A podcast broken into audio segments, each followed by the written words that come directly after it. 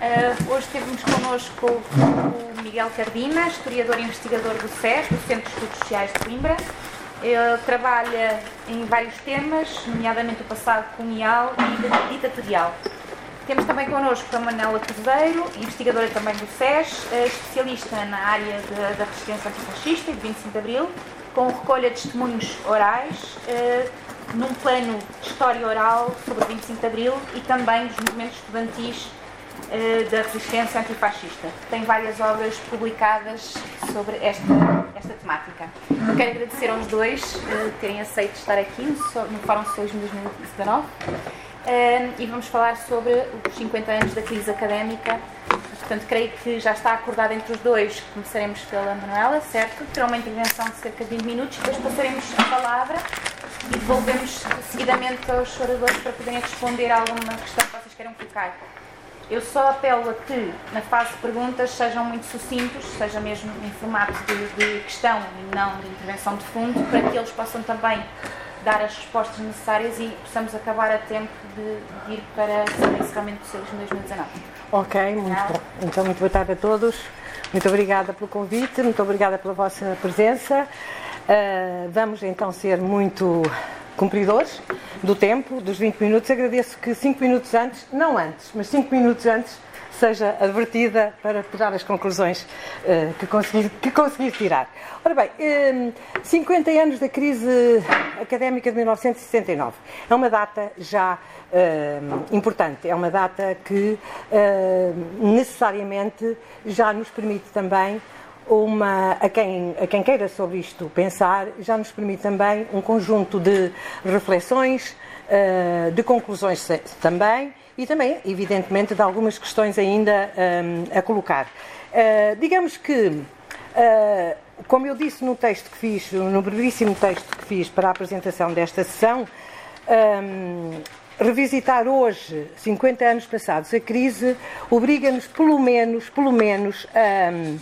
Colocar em confronto, vamos lá, colocar em, sobre, sobre a mesa, três grandes linhas de, de, de aproximação, três grandes linhas de abordagem uh, desse fenómeno chamado crise académica de 1969. E também, não só uh, elencar essas uh, diferentes vertentes, essas linhas diferentes de abordagem, e, evidentemente, também interrogar-nos sobre uh, os pontos de acordo e desacordo, de aproximação e de afastamento, uh, os equilíbrios, os confrontos, as, os compromissos, se quisermos, entre essas uh, várias vertentes. E, esquematicamente, como é óbvio, o, o Miguel depois poderá se assim o entender, um, preencher de alguma forma algum deste esqueleto que eu aqui vou, vou, vou traçar. Uh, esquematicamente, eu começaria por, uma, por indicar uma linha importante, que é a linha, a vertente memorialista. Um, como o próprio nome indica, consiste na, eh, na recolha, consiste na produção de. Um, testemunhos, depoimentos, memórias, eh, de quem viveu aqueles acontecimentos importantes para a vida do país e da própria pessoa. Uh, e que, portanto, vem, se vem construindo e vem, e vem, de alguma maneira, ao longo dos anos, no, no, somatório dos anos, vem, uh, vem se constituindo como talvez uh, a vertente mais poderosa, mais significativa, também mais volumosa, com mais contributos, com muitos e muitos contributos que se vão somando ano após ano. Um, isto significa que de alguma forma ela se está a tornar, no equilíbrio das outras duas, uma vertente hegemónica e, e, quase globalizante, no sentido de querer tomar de alguma forma conta, principalmente, do, do, do, do, que, do que foi aquele passado uh, de 69.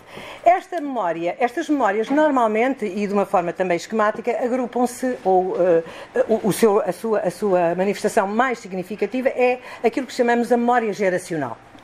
É toda uma geração que se apresenta desta maneira que a quem veio falar, pela sua própria, pelo seu próprio testemunho, como uh, a, a, geração que viveu uh, aqueles tempos uh, incríveis, aqueles tempos inesquecíveis, irrepetíveis e que dele quer e que deles quer, precisa, necessita de dar testemunho e transmitir essas memórias.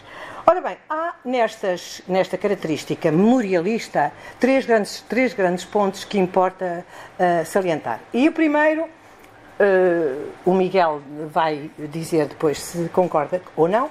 O primeiro é uh, uma certa contração do tempo e do espaço em que os acontecimentos são evocados. Uh, o que é que isto significa? Significa que há uma.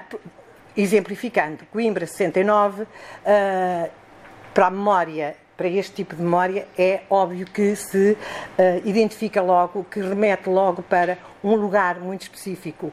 Universidade de Coimbra, mais especificamente, sala 17 de Abril, mais especificamente, dia 17 de Abril. A sala ficou 17 de Abril porque aconteceu, porque o que aconteceu foi no dia 17 de Abril. Esta hum, contração do tempo e do espaço hum, traz algumas consequências nomeadamente ou especialmente na, na evocação que dele se faz e depois nos suportes imaginários e nas próprias imagens que também se vão uh, reproduzindo sistematicamente ano após ano. Todos sabemos, os que, os que estudamos a crise 69 e os que a viveram, os dois, do, dos dois, é? aqui não há diferença, de que maneira estas imagens se repetem uh, das variadíssimas formas, uh, fundamentalmente nas, nos órgãos de comunicação social, nas revistas, na televisão, etc. São, são muitas, mas as mais importantes são uh, quase sempre as que se centram nesta, neste momento, no dia e no espaço. nomeadamente, o momento emblemático de uma grande carga emocional e também de um grande poder imaginário, que é uh, o momento, o célebre momento do pedir a palavra. Peço a palavra, ou seja, o, o representante dos estudantes, o, o presidente da direção da Associação Académica, o nosso legítimo representante, pede a palavra. Eh, eu nem queria aqui entrar na enorme ressonância imagética, simbólica, etc., que esta questão do pedir a palavra pode ter. É um estudo interessantíssimo a fazer, que é uh, comparar o poder da palavra, com poder a, uh, esta, esta, necessidade de falar livremente, uh, com o ato em que isso poderia ser uh, fundador dessa, desse, desse início, o pedir a palavra. E também gostaria muito de apontar, apenas de uma forma assinalar, a importância que isso tem para um estudo que está por fazer e que seria muito, muito interessante que, algum, que alguém o fizesse, Miguel, desafio-te aqui, que é um estudo comparativo entre 68, maio 68 e, uh, e abril 69. Maio 68 França, abril 69 Coimbra. As, as semelhanças são muitas, embora as pessoas digam que, que não, que o contexto é o outro, claro, claro, as semelhanças são muitas. E eu começaria a apontar a primeira, a primeira grande, é esta questão da palavra, do poder da palavra, da, do poder mágico e transformador da palavra. Uh, não por acaso, há dias, uh, só há dias, embora o livro já não seja tão recente assim, só há dias tive conhecimento de um livro magnífico uh, do, do, historiador Michel Certeau, que escrevendo, é um dos Soissant Uitar, não é? Que um, escrevendo sobre, 60, sobre mais 68 tem um, um livro que se chama Prendre la parole. Temos um livro muito recente, o último uh, livro que se lançou sobre 69, justamente Alberto Martins, tem o título Pedir a Palavra. E agora haveria de haver aqui talvez um estudo bastante minucioso e de pormenor sobre o que é que significa prendre la parole ou pedir a palavra. Não é a mesma coisa. E se calhar é aí que está a diferença entre maio de 68 e abril de 69 em Coimbra. Isto é extrapolar do assunto e, portanto, vamos retomar o nosso, o nosso, vamos retomar o nosso, o nosso esquema. Memórias, então, eh, geracionais, que já disse em que consistem, que têm essa característica da contração do tempo do espaço, já o disse, e tem uma outra, uma outra característica muito importante, que é, ehm, de uma, uma certa maneira, a exagerada insistência no caráter único, específico, original, sem qualquer uh, comparação com outros semelhantes do movimento de Coimbra 69. É óbvio que, ela, que ele tem grandes uh, que tem novidades, tem grandes novidades, mas também, mas também é claro que não é completamente novo e não introduziu aqui uma novidade absoluta. Tem muitos pontos de, uh, de aproximação, de continuidade até com outros movimentos académicos anteriores. Mas faz parte desta, desta mágica de uma geração que se considera única e que se considera, e, e que, enfim, e que, e que tem um cimento aglutinador que a faz diferente, querer dizer nós fomos diferentes completamente dos outros. Portanto, esta exagerada uh, insistência também é uma característica desta memória geracional. E, finalmente, uma outra característica que tem também sido cada vez mais um, eh, sublinhada e, e, e, de certa maneira, também acrescentada, digamos assim, é a forte mediatização desta memória geracional. Era inevitável com uh, os meios de comunicação que temos, com a apetência também de, dos mass media por efemérides, por, por acontecimentos uh, datados no passado e, e, e, que, e, que, importa reconstituir uma certa nostalgia, uma certa, um certa, uh, uma certa hum, vocação para, para um, digamos, recuperar na sua pureza uh, o passado. Não propriamente no sentido de ver a sua transformação, mas de, de, de o recuperar um pouco como ele era, como ele aconteceu. Assim, uma espécie de reserva, reserva uh, antropológica, sociológica daqueles tempos. Portanto, é aquela magia do, de, da sépia, do retrato a sépia. Os, eh, os eh, meios de comunicação social, mais do que interrogarem pelas dinâmicas, pela evolução, pelas causas e consequências, gostam muito de fixar esses retratos do tempo. E, portanto, eh, por cada aniversário que, que, passa desta crise, e já vamos nos 50, mas sobretudo pelas chamadas datas redondas 20, 30, 40, é óbvio que os mass media se reproduzem em hum, matérias eh, deste, de, segundo este, este padrão memorialista, eh, muitas vezes, muitas vezes sem grande novidade, muitas vezes até recuperando versões antigas e voltando, voltando a Mas pronto, mas de qualquer modo há a ilusão de que se fala, e não é ilusão só, fala-se mesmo disso, quer dizer, uh, volta-se a falar uh, e, e coloca-se uh, na ordem do dia. esta hum, memória, portanto, assim mediatizada, como eu digo, e com grande reflexo, na, na, enfim, em todos os mídias, mas revistas, jornais, televisão muito, pode Uh, também uh, trazer dois, e traz normalmente associada dois, duas características típicas. É uma excessiva personalização da, da, do registro, porque o que, o, que, o que os mídias gostam é de saber onde é que tu um pouco à maneira daquela pergunta clássica, onde é que tu estavas no 25 de Abril, certo? É mais ou menos isso. Agora, vamos buscar agora aqui este percurso deste líder ou deste estudante que foi, que, que desempenhou um papel importante transforma-se um pouco este líder associativo ou político um pouco no, na vedeta, ator. Este, vamos, este artista, vamos ver o passado, onde é, de onde é que ele vem, o que fez, que percurso teve. E pega-se então em muito, uh,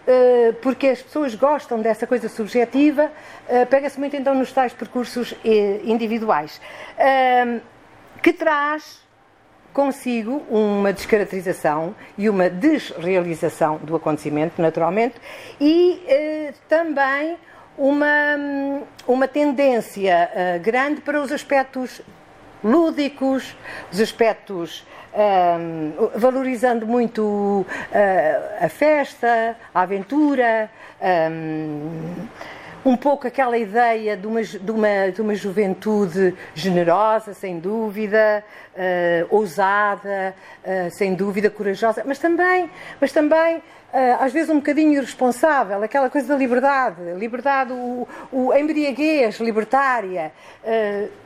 Agora, passado tanto tempo, normalmente essas coisas já são vistas assim um bocadinho os protagonistas uh, naturalmente acabam por olhá-las, olhar tudo isso como uma espécie de uh, juventude, recordações de juventude, o que eu era nos meus 20 anos, como foram os meus 20 anos, e Uh, aparece muitas vezes uh, nestes, nesta subjacente ou até explicitamente nestas matérias uh, memorialistas de, destes passados individuais, aparece muito aquela ideia, quem é que já não ouviu, quem aos 20 anos não é marxista é porque não tem coração, quem aos 40 anos ainda é, é porque não tem juízo. e isto passa muito nessa nessa, nessa, hum, nessa, nessa comunicação social, na revisitação que faz desses, desses anos. Uh, um pouco aquela ideia, como eu disse, das loucuras, das loucuras de juventude, uh, dos tais uh, só santo e tar. E volto a, e volto a, a Uh, sem, sem qualquer intenção de fazer um percurso paralelo, mas volto a recordar maio de 68. Uh, quem é que não sabe, quem é que não conhece a quantidade de livros, de depoimentos, de revistas que se têm feito sobre o 68, um pouco nessa linha do percurso, Con Bandit e outros mais. Onde é que estão? Ah, pois estava, era revolucionário, tá, mas agora anda de Rolls Royce, não é? Pois são os 68 de Rolls Royce. Também é uma, uma máxima muito, muito conhecida de, de, de, de França de 68. Uh, o que é que quer dizer com isto? É que esta memória geracional normalmente eh, é hum, manipulada, podemos dizer, é aproveitada, é explorada e muitas vezes é manipulada, em último caso, é manipulada exatamente por uma tendência da comunicação social que tem, enfim, vive muito do sensacionalismo, do, do, da, exploração, da exploração do exótico, do incomum, daquilo que eh, de facto eh, faz, faz, eh, faz a diferença. Esta memória geracional, que é também coletiva, naturalmente, é um coletivo, pode e, e, tem, e tem acontecido ao longo dos, dos anos um, transformar-se ou ser matéria de, de, metamorfose, digamos assim, para, uma outro, para um outro fenómeno que, vivendo da memória, atinge e se instala num outro patamar de manipulação da memória, que chama-se a comemoração. E disso eu não vou falar, porque uh, combinei com o meu companheiro que lhe deixava qualquer coisinha para dizer e ele vai falar exatamente da questão da comemoração, penso eu. Mas, portanto, eu integro a comemoração e da comemoração que, que, se tem feito, não é, de, não é exclusiva destes 50 anos, mas não sei se todos estão presentes, porque nós estamos em Coimbra e pensamos que Coimbra é o centro do mundo, mas em Coimbra há uma coisa é. curiosíssima. É. Eu acho que estes 50 anos, eu, eu acho que estes 50 anos, de tanto que se falou em Coimbra, não saiu dali. Digo eu, não digo eu. Fomos ao Minho. Pronto, então, ai, nós fomos ao Minho também. Não, mas quer dizer, eu acho que também este etnocentrismo, este, este, esta, esta contração de que falei, esta contração do tempo e do espaço, também acaba por ser, acabamos por ser vítimas disso. Eu não sei se não é porque nós lá estamos e porque convivemos com todos estes fenómenos que nós estamos a dar tanta importância, isto é uma questão que deixo no ar, que estamos a dar tanta importância a estes 50 anos. Em Coimbra, sim, a questão foi muito debatida e trouxe elementos bastante curiosos para a análise do, do, do, da geração da, da, da crise 69, que o Miquel, como digo, falará. Não sei se saiu tanto assim, se saiu tanto assim da das, das, eh, das coordenadas geográficas eh, de Coimbra. De todo modo, é, é, o que eu digo, a comemoração, para mim, de alguma maneira, é uma comemoração, é uma comemoração, celebração, ou seja, é um aproveitamento com, uma, com, com operações de seleção e de, e de escolha determinados elementos em detrimento de outros que ficam silenciados. É um pouco aquilo que o Rubiano fala uh, neste livro uh, de memória, do, de, de, de, memórias individuais, uh, que eu coordenei, com, que eu fiz com ele. O Rubiano fala um pouco da, do contrapor ao exercício da memória uma certa operação de desmemória. E o que é a desmemória? A desmemória não é o esquecimento, é outra coisa. é diferente. A desmemória é a promoção uh, pensada, programada, escolhida uh, de uh, elementos de, de, de, de matéria do passado que interessa um determinado momento, a determinada conjuntura social, política, etc., mas que não sai nunca de um exercício normal de recordação dos seus agentes, antes, pelo contrário, é uma operação imposta de fora com uh, interesses, objetivos e, e, e, e, elementos bastante diferentes, que são exatamente os de o que é que se quer comemorar, quem é que quer comemorar, de que maneira se quer comemorar. Uh, finalmente, uh, ou seja, para, passando a uma outra a uma outra linha das que eu elencava no início. Há, evidentemente, uma outra linha, que é a vertente histórica, da qual também não falarei muito, porque está aqui um historiador ao meu lado e, portanto, ele, se quiser, uh, chamará a si essa responsabilidade. Dizer somente que a vertente histórica também, já com 50 anos, e eu não sou daqueles que digo 50 anos é o documento que já se pode investigar, nada disso, temos o problema da história do presente e é uma, uma, uma disciplina uh, importantíssima, mas Curiosamente, a vertente histórica é aquela que tem mais déficit no tratamento de 69, penso eu. Há obras, o Miguel falará, mas não são tão significativas. A avalanche de produção dessas matérias não tem nada a ver com a avalanche memorialista de que falei atrás.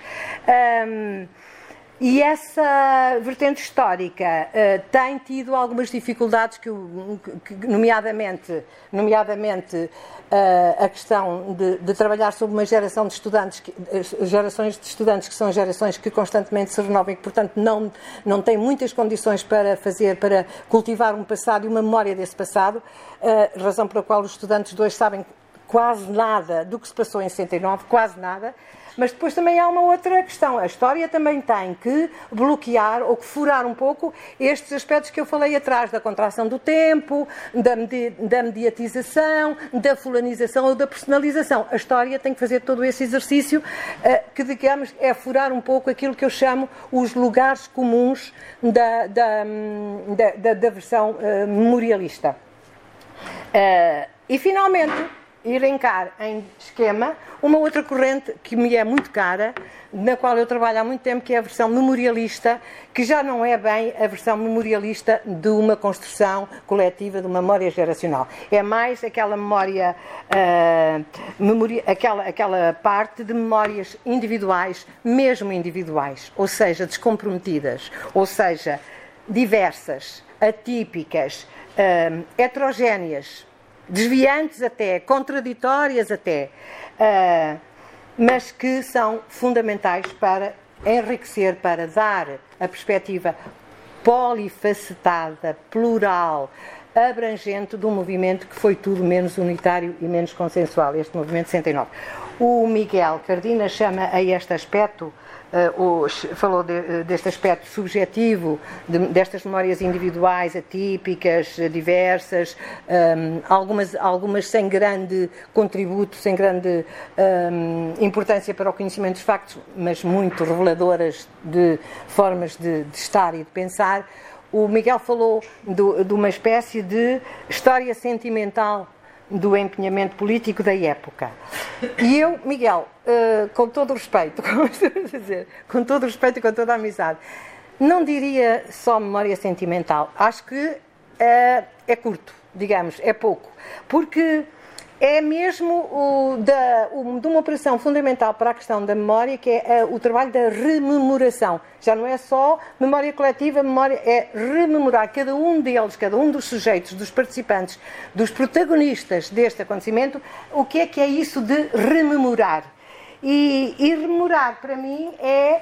Um, muito rapidamente, é uma espécie de mergulhar fundo no agora que eles viveram. Eu falo a propósito de um, de um filme que terão visto e que eu achei espantoso, que se chama O Instante Agora. É sobre isso. Eu rememorar é isso, é ficar lá no momento, naquele momento uh, mágico que marcou a vida daquelas pessoas de, e, e de, de, que tanta importância, de, com tanta intensidade se viveu, que é muito difícil sair dele. Uh, a história também tem que lutar com essa questão, até porque nós sabemos que as temporalidades são completamente diferentes. É o, o tempo da história é um tempo como vimos, é um tempo longitudinal, é um tempo que passa, que, que, que, que, analisa o acontecimento, mas que não fica, não mergulha absolutamente naquele acontecimento, porque tem que ir fazer uma espécie de viagem de voo rasante sobre, esse, sobre a sequência em que esse acontecimento se insere, enquanto que a memória individual de que eu falo é uma memória absolutamente vertical. Ou seja, mergulha no agora e não deixa, e, e não tem capacidade e não quer e não pode sair desse agora.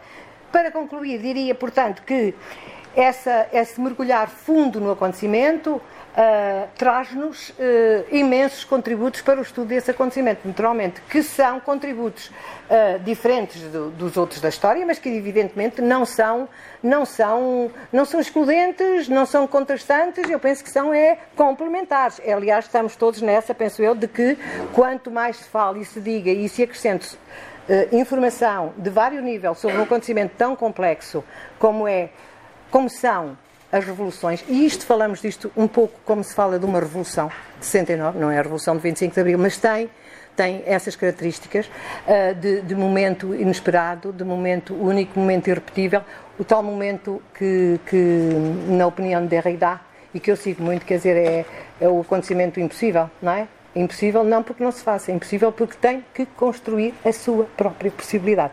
Eu acho este ensinamento de 69, e não só em, em termos poéticos, mas também em termos históricos, em termos sociológicos, em termos políticos, de uma enorme atualidade.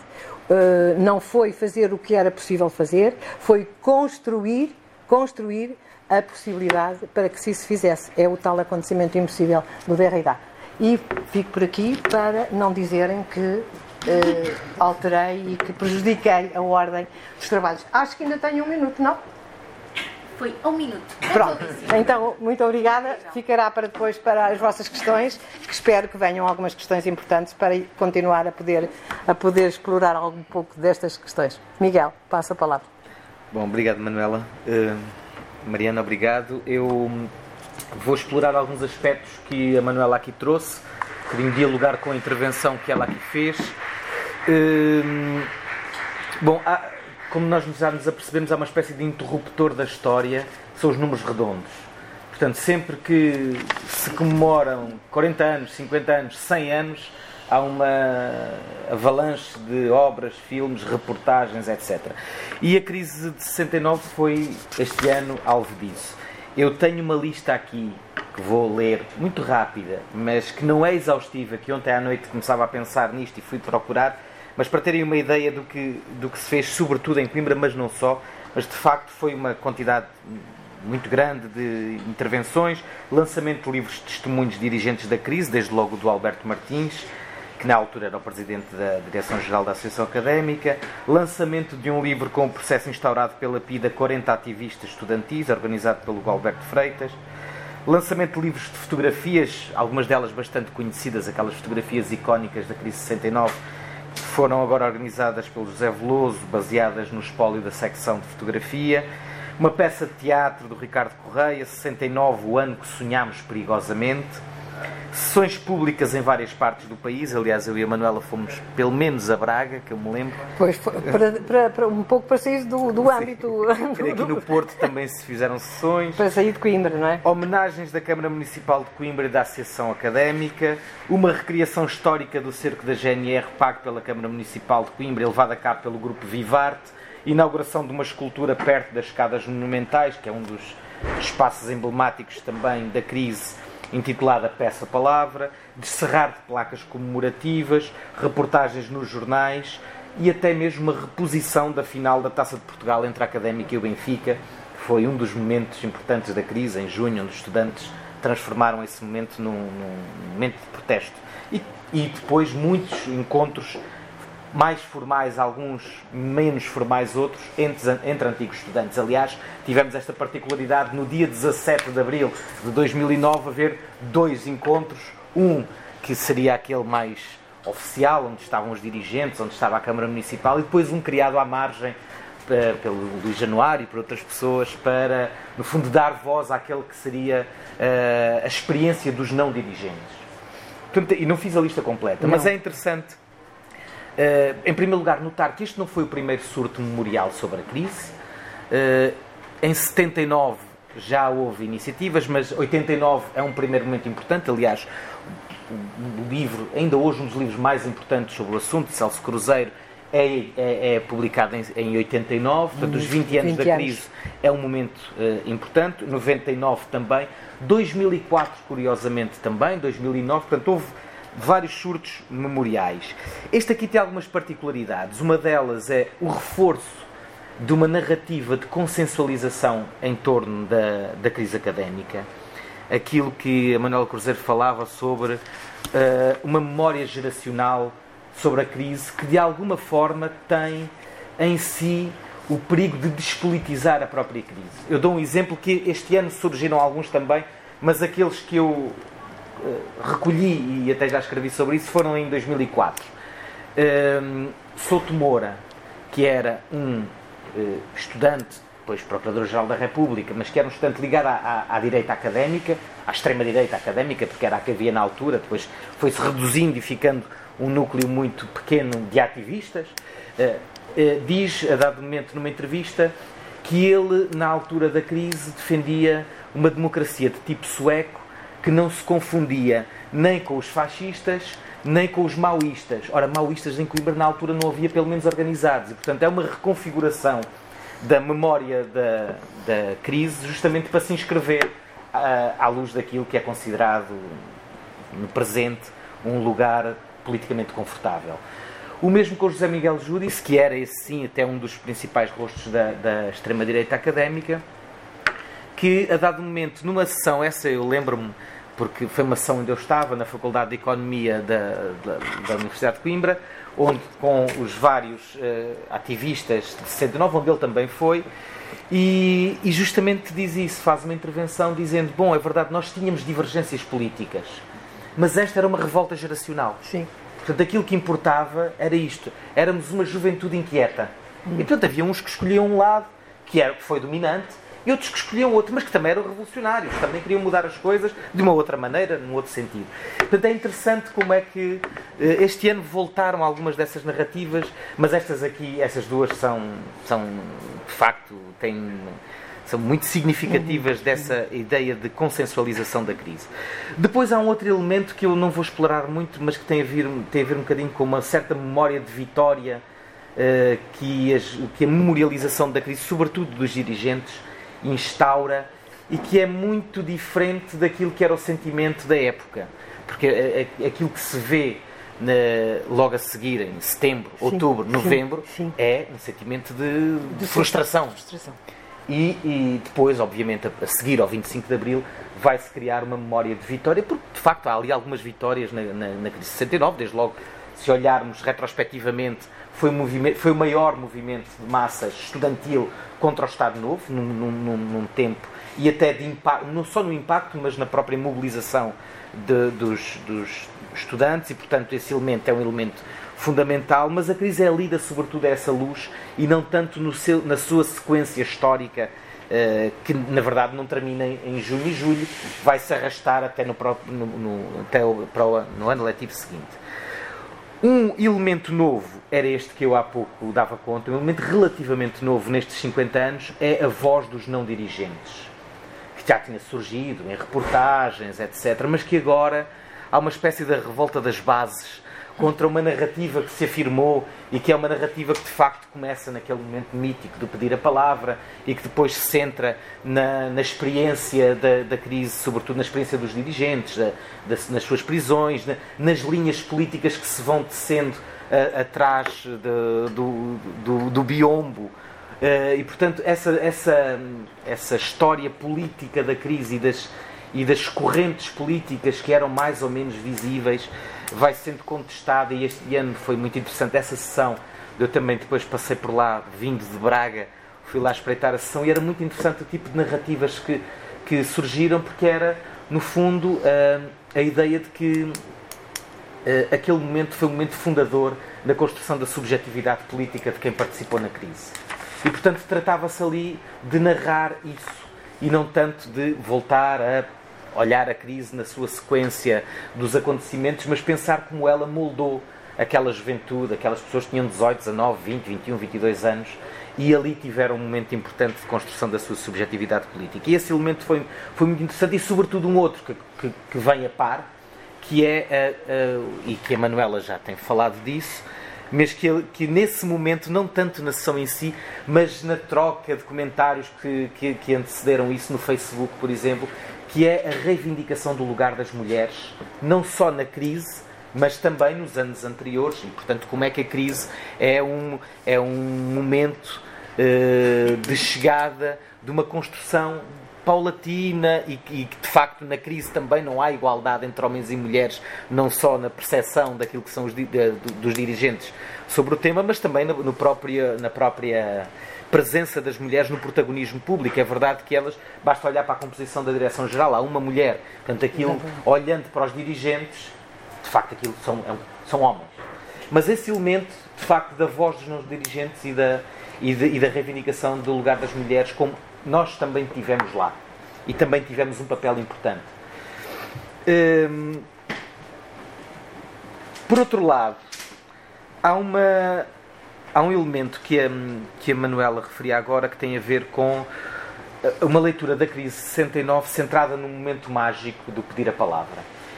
E isso uh, é, é, de alguma maneira é incontornável e, e, e, a própria carga simbólica desse momento transforma num, numa, numa, conecta com uma certa odisseia da crise enquanto momento de reivindicação da liberdade e portanto aí o mito é isso não é, é a imagem e portanto a crise a crise é o, é o mito é o pedir a palavra tem um efeito é que hum, eh, acaba por eh, tornar difícil um conhecimento histórico mais denso sobre a crise. E, e, e por exemplo, é muito interessante olhar eh, o modo como as gerações hoje de estudantes em Coimbra, o que é que conhecem ou não conhecem e como é que veem a crise.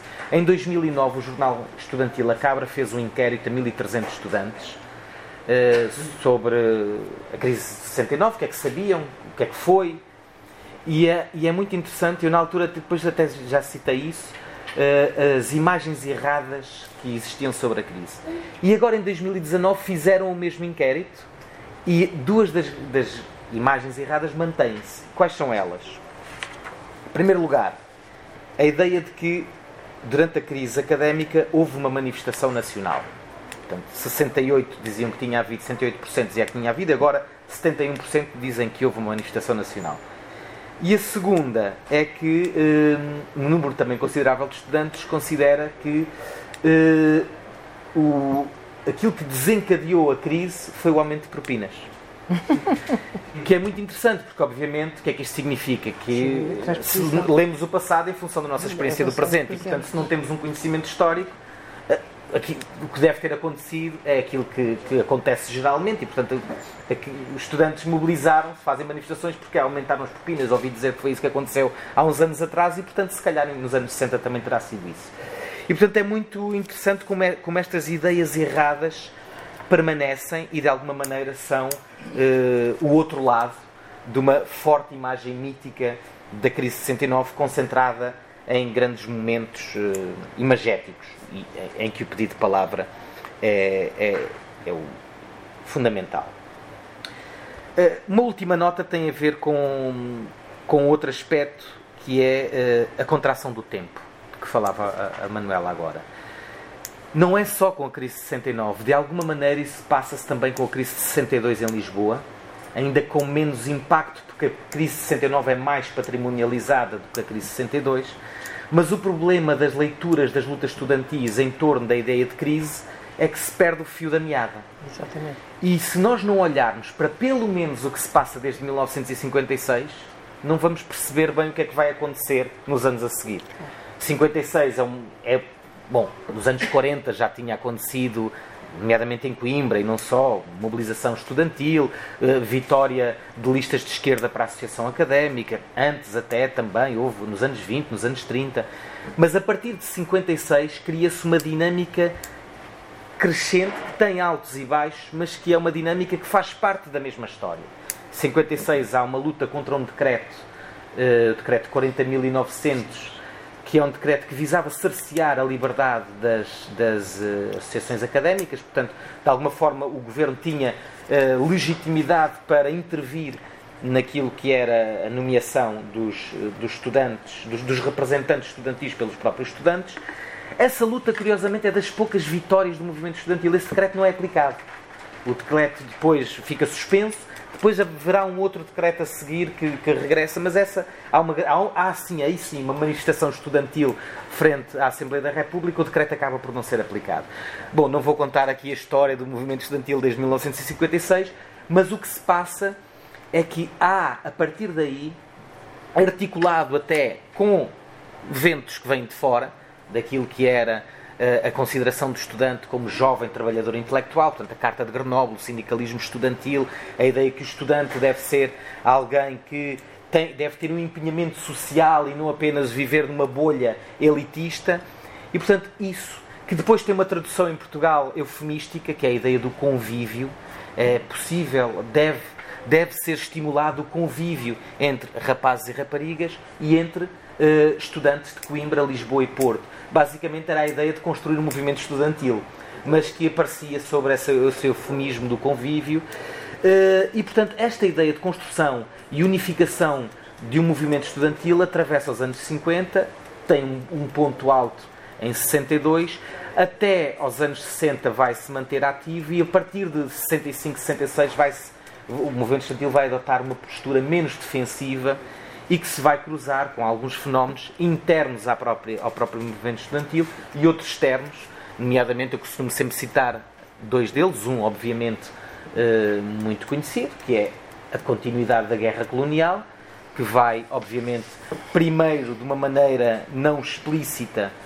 eh, e depois de uma maneira já explícita, a partir de 68, 69, Lisboa, também um pouco no Porto, e depois em Coimbra, já no pós-crise, tornar-se a bandeira uh, mais relevante do movimento estudantil, mas é, é certo que mesmo não se tornando uh, na, na, numa bandeira de luta clara, e isso é uma das questões que, em que 69 uh, parece sempre debatido, porque é que a guerra colonial não era uma bandeira de luta explícita do movimento, e mas mesmo não sendo, é verdade que os estudantes sentiam que a guerra colonial era o fantasma sempre presente nas suas vidas e, portanto, isso contribuiu para um afastamento claro entre eh, a ditadura e, e, eh, e, o, e o, movimento estudantil. E depois um, outros fenómenos que têm a ver justamente com aquilo que eu dizia, de como é que o estudante, apesar de ser proveniente das elites, porque o movimento estudantil eh, e a frequência universitária é, é uma frequência, sobretudo elitista. É verdade que, que, que, a partir dos anos 60 eh, vão entrando muito mais mulheres no no, na, nas universidades e uh, também se vai diversificando socialmente a origem dos estudantes, mas é sobretudo uh, das classes médias e altas que frequentam a universidade. Mas, mas não obstante isso, há claramente um afastamento uh, do, do diapasão do Estado Novo, que depois, em fenómenos como, por exemplo, o auxílio às vítimas das cheias em novembro de 67, vai mostrar claramente uh, como, é que o Estado, como é que o movimento estudantil já se reconfigura a partir da ideia de, de que não devem ser só as lutas para, pela, pelas questões inerentemente estudantis, mas já uma intervenção política mais aberta. Um, e, portanto, há uma história do movimento estudantil que deve ser tida em conta quando olhamos para 69 e depois uma história também interna. Uh, Coimbra, uh, a partir de 65, com a, a, instauração de comissões administrativas, o fecho da Direção-Geral, que vai ser um dos motores da politização entre 65 e 68 e que depois vai resultar na grande vitória da lista de esquerdas eh, em fevereiro de 69, por 6 a 1 contra a tal lista de direita e que eh, tenho algum tempo em. 6 minutos. Ok. Eh, e que eh, e que na verdade não era também uma novidade desde 60 a 61 que ininterruptamente a esquerda académica em Coimbra vencia eleições por 4 a 3 e ali em 69 ganha por 6 a 1 que depois aliás depois o representante da outra lista acaba por nem tomar posse e, e portanto a, a dinâmica do movimento acaba por acantonar a direita académica. Bom, a, a crise é um ponto de chegada disto tudo e é também um ponto de partida de outras coisas que geralmente são menos faladas, que é aquilo que se passa de 70 a 74, onde também existe um movimento estudantil eh, de uma outra forma, já sem eh, a centralização nas associações académicas, até porque a repressão obrigou ao fecho de muitas delas, eh, onde é preciso considerar não só aquilo que se passa em Coimbra ou em Lisboa, o Porto acaba por também tomar uma preponderância importante depois eh, nesses anos e onde o movimento estudantil se vai radicalizar, sobretudo um, ehm, em torno de bandeiras de luta como a questão da guerra colonial, que se torna na, na questão fundamental desses anos. Bom, eh, Porquê é que é importante, terminando, porquê é que é importante uh, falarmos da crise 69?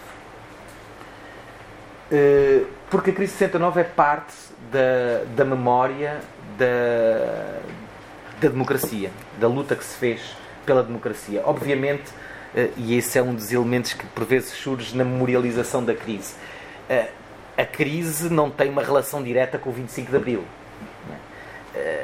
Ainda que 25 de Abril, tendo tido origem, como sabemos, na revolta do setor dos militares e, portanto, na a própria construção do MFA e a politização que, que esses setores vão ter durante a guerra, também teve contributo de estudantes, e nomeadamente até daqueles que foram mobilizados, dos dirigentes estudantis eh, que foram mobilizados na sequência da, da crise 69.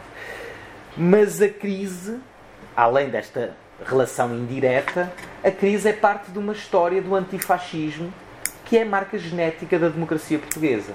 E, portanto, quando hoje vemos as dificuldades que Portugal ainda hoje tem de lidar com o seu passado colonial e com as imagens um, reconfortantes que tem sobre uh, uma relação mais ou menos amigável que teve com os povos que colonizou, ou quando ouvimos agora esta história que está aí a decorrer sobre o Museu de Salazar e a patrimonialização de Salazar eh, e a discussão que surge como se tivesse ali em causa a construção de qualquer centro interpretativo. Não, o que está em causa é patrimonializar para efeitos turísticos a figura do ditador.